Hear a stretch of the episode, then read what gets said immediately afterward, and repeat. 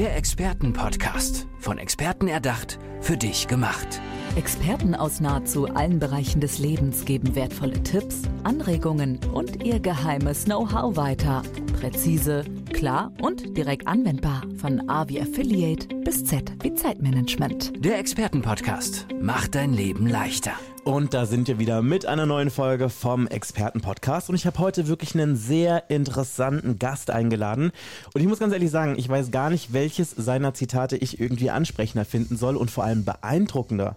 Ich teile es einfach mal ganz kurz mit euch. Zum einen sagt er, ähm, Architektur ist pure Emotion und Architekten müssen führen und verführen. Also es ist auf jeden Fall eine ganze Menge, über das wir hier sprechen können. Herzlich willkommen, Jochen Mössinger. Schön, dass du hier bist. Ja, herzlich willkommen. Ich freue mich hier zu sein. Du hast mir gerade schon erzählt, als du hier reingekommen bist, beziehungsweise du hast es mir so zugeraunt, dass du gerne über den Raum sprechen möchtest. Richtig, genau. Ja, das ist ein spannendes Thema. In, also es geht im Prinzip um diese grundsätzliche Frage mal, was genau ist denn eigentlich Architektur? Mhm. Ähm, ich frage das ganz bewusst, weil das Wort Architektur wird natürlich gerne benutzt oder Architekt und Innenarchitekt. Aber ich stelle immer wieder fest, wenn ich draußen bin oder mit Leuten im Gespräch bin, dass es doch nicht so eine ganz konkrete Vorstellung geht, äh, gibt bei den Menschen, was eigentlich ein Architekt genau macht und mit was er sich so im Kern beschäftigt. Dann lass uns doch diese Bildungslücke einfach mal schließen und diese, ich sage jetzt mal, Misperception aus dem Raum räumen. Ja, also ich finde es äh, selber auch immer wieder eine sehr spannende Frage, weil natürlich Architekten beschäftigen sich sehr, sehr viel auch mit Materialien. Mhm. Ja, zum Beispiel mit Beton. Ja. ja. Da werden Fundamente gegossen, Wände gebaut, Decke gebaut. Da geht es um Konstruktionen, es geht um Tragwerke, es geht um Haustechnik, also ganz viel materielle Dinge. Aber die alle werden ja zusammengebaut und erzeugen dadurch die Architektur. Mhm. Die Frage ist, was ist diese Architektur und worum geht es dabei? Und ähm, ich bringe es mal ein bisschen auf den Punkt. Die, das, die Absicht der Architektur ist eigentlich das Nichts zwischen den Wänden, mhm. zwischen Decke und Boden. Ja. Also der Raum, der entsteht. Michelangelo war Bildhauer und hat in Florenz den David ähm, äh, erschaffen, mhm. indem er ihn aus einem Steinblock gehauen hat, also herausgemeißelt hat. So arbeitet ein Bildhauer, also der arbeitet skulptural. Und er hat dadurch eine Figur geschaffen, die natürlich auch in einem Raum steht, in einem öffentlichen Raum, in dem Fall auf einem Platz in Florenz. Und wir Architekten, wir arbeiten genau andersrum. Wir müssen praktisch etwas konstruieren, eine Hülle sozusagen bauen, damit der Raum entsteht. Mhm. Also genau umgekehrt. Ja. Aber was viele gar nicht so richtig wissen und verstehen, vielleicht ist das den Architekten oder der Architektur, ist der Raum, der entsteht.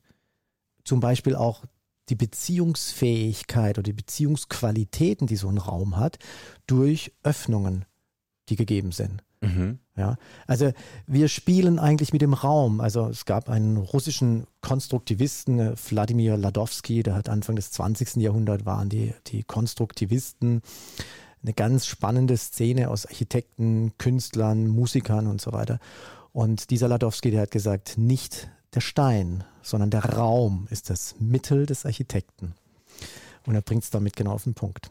Ich muss ganz ehrlich sagen, ich höre dir gerade wirklich sehr fasziniert zu. Ich mag, wie philosophisch du auch an dieses Thema gleichzeitig gehst. Auf der einen Seite ist es ja was super Praktisches, ja, aber richtig. gleichzeitig ist es auch etwas sehr, sehr, sehr, ja, philosophisches, schon fast poetisches, wie du es beschreibst. Das ist so und das bringt auch sehr gut das Spannungsfeld in unserem Beruf zum Ausdruck. Mhm. Also wir, wir haben ja unsere, die Ausführung oder die Arbeit des Architekten gliedert sich in zwei ganz wesentliche Teile. Das ist einmal die Entwurfsphase, mhm. wo wir eben den Entwurf entwerfen und kreieren. Ich würde mal sagen, das ist wie bei einem Musiker oder bei einem Musikstück die Komposition. Und dann geht es um die Aufführung. Mhm. Und Danach Spann sind wir Spannungsbogen Dirigenten auch, ja. oder gehen in die Umsetzung. Ja. Da wird es dann sehr materiell. Aber in der ersten Phase geht es wirklich um den Raum. Und das ist die Idee. Das ist das Konzept. Und dann geht es in die Umsetzungsphase.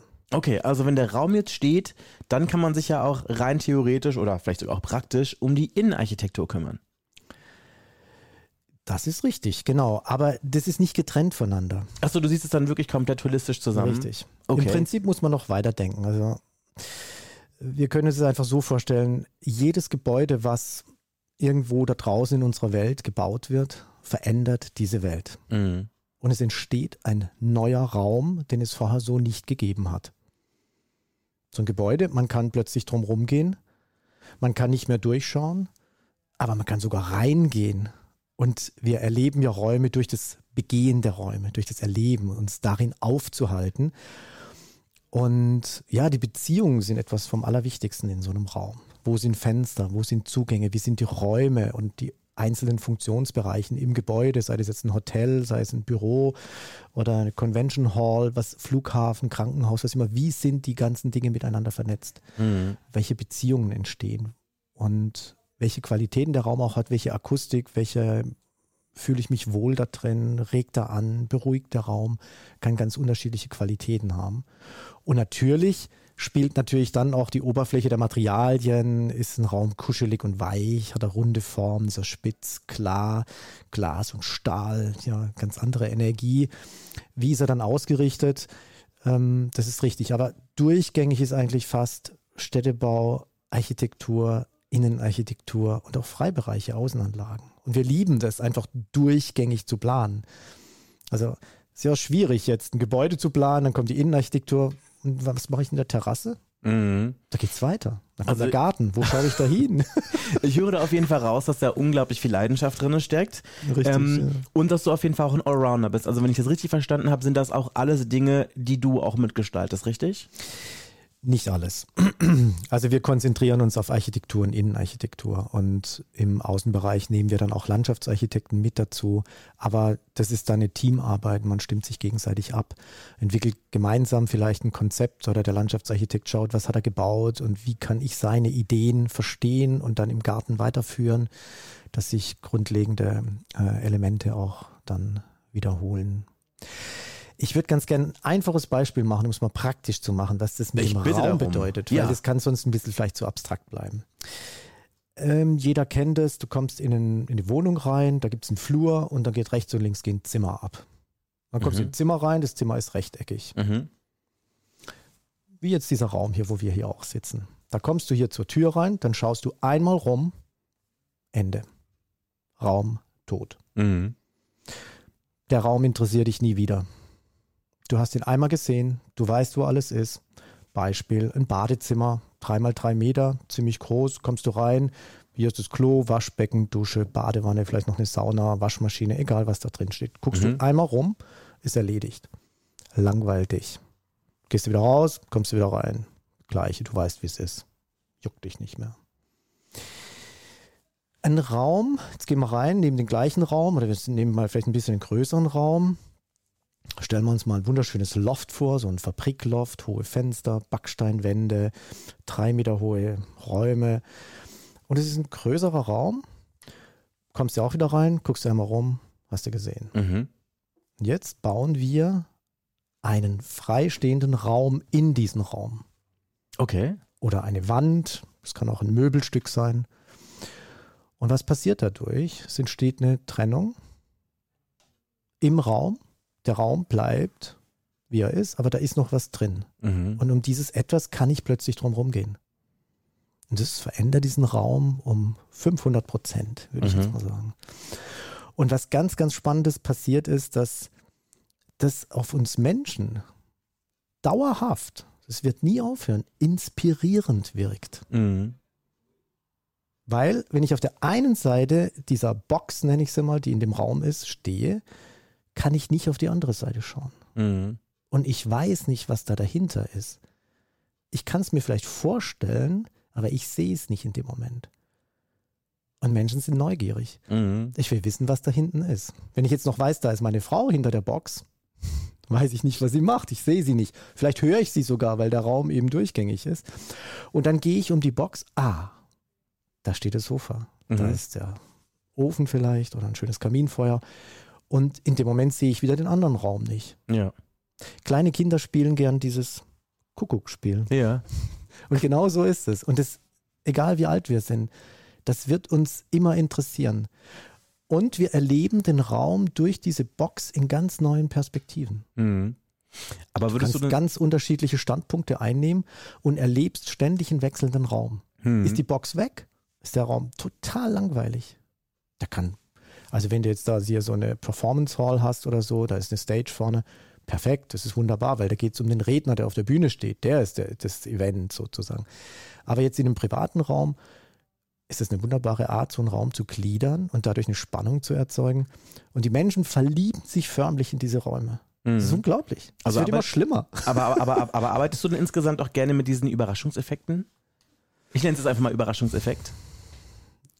Mit der Neugierde, ja. Mit der Neugierde auf jeden Fall. Weil unser Geist sucht nach Futter. Mhm. Also wir, wir, wir sind einfach interessiert. Wir wollen ständig irgendwas Neues kennenlernen. Und dieser Raum kann nicht langweilig werden. Er hat immer ein Interesse, ja, Ja. eine Spannung. Und die Perspektiven, dann wird, steht die Box einmal nah an der Wand, dadurch entsteht eine spannendere, schmale Perspektive, dann wird eine weitere. Kannst drumherum gehen, in die andere Seite gucken, dann gliederst du die Funktionsbereiche noch drumherum mit Farben, mit Materialien.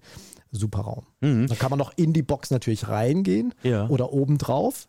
Also, das wird ein Erlebnisraum. Also ganz, ich- ganz einfaches Mittel. Also ich höre auf jeden Fall, du arbeitest gerne mit der Neugier, aber gibt es irgendwelche Dinge, äh, äh, ja, b- äh, oh Gott, jetzt bin ich auf jeden Fall auch schon komplett, komplett hier durch, durch, weil ich quasi hier durch diese ganzen abstrakten Dinge hier schon so Verwindungen in meinen Gehirnwindungen habe. Nein, aber gibt es irgendwelche Dinge, auf die du spezialisiert bist in deiner Arbeit? Also, weil wir hatten ja gesagt, es gibt unterschiedliche ähm, Bereiche, in denen Architekten, Architektinnen arbeiten. Gibt es da irgendwelche Dinge, auf die du vor allem spezialisiert bist, wo du wirklich sagst, das ist so wirklich mein Herzblut und das ist wirklich so meine Kernkompetenz, mit der ich am liebsten und vor allem am meisten arbeite. Also wir sind ja seit über 20 Jahren jetzt schon ähm, ähm, am Markt tätig mit Architektur und Innenarchitektur und es hat sich immer wieder so ergeben, dass wir sehr viel Umbauten machten. Also Umbau im Bereich Denkmalpflege, historische Gebäude, auch mal jüngere Gebäude aus den 1960er oder 70er Jahren. Und das ist natürlich auch nochmal eine sehr spannende Bauaufgabe. Allein glaube ich auch wirklich dabei, wenn man sich überlegt, gerade bei so historischen Gebäuden, was lässt man da, was kommt weg, was kommt irgendwie mit einem neuen Überraschungsfaktor und vor allem, da gibt es dann natürlich ja auch ganz viele Regularien, die irgendwie beachtet werden müssen, wie zum Beispiel Denkmalschutz, wenn dieses Gebäude unter Denkmalschutz steht, richtig? Richtig. Auf alle Fälle, also die Denkmalschutzbehörden, die legen da ja einen ganz großen Wert darauf und das muss man sich auch alles genehmigen lassen, was dann gegebenenfalls verändert wird.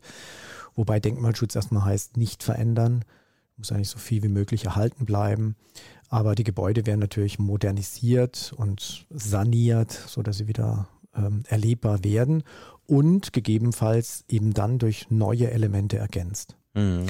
Also historische Gebäude, die jetzt nicht unter Denkmalschutz stehen, sind für uns Architekten manchmal aufregender, Mhm.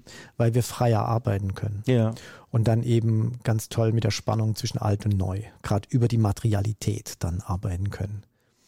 Und ja, jeder, ich sag mal so, so ein Umbau ist einfach spannend, weil da gibt es Durchbrüche, Aufbrüche, das kann in die Vertikale gehen, nach oben gehen, also in ein anderes Geschoss Mhm. oder plötzlich wird eine Wand rausgenommen, die, die Raum, Raumkomposition verändert sich und ja, dadurch entstehen halt wieder Veränderungen in diesem bestehenden Gebäude.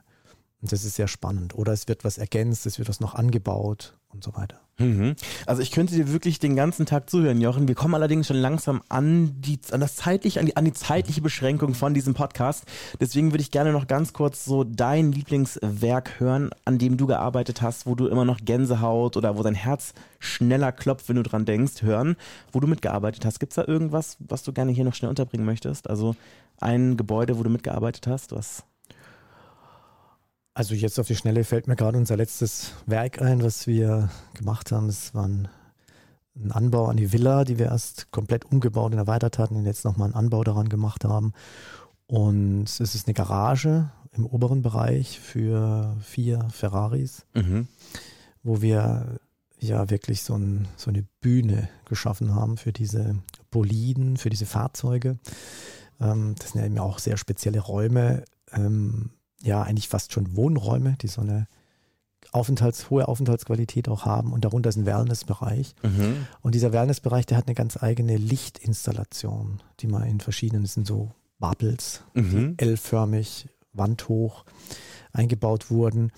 Und das Licht spiegelt sich in den Scheiben im Pool und an einer verspiegelten Decke. Okay, wow. Und ist farblich in allen Farben zu inszenieren. Und es entsteht ein unglaublicher Effekt, wenn man die Farben auf Rot stellt, auf ein warmes Rot in einem gewissen Bereich.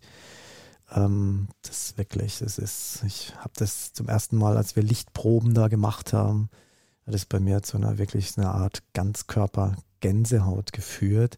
Also gerade in diesem Thema Wellness-Bereich, diese Wärme, vielleicht erinnert uns das auch an unseren embryonalen Zustand, dass wir ähm, im Körper unserer Mutter waren.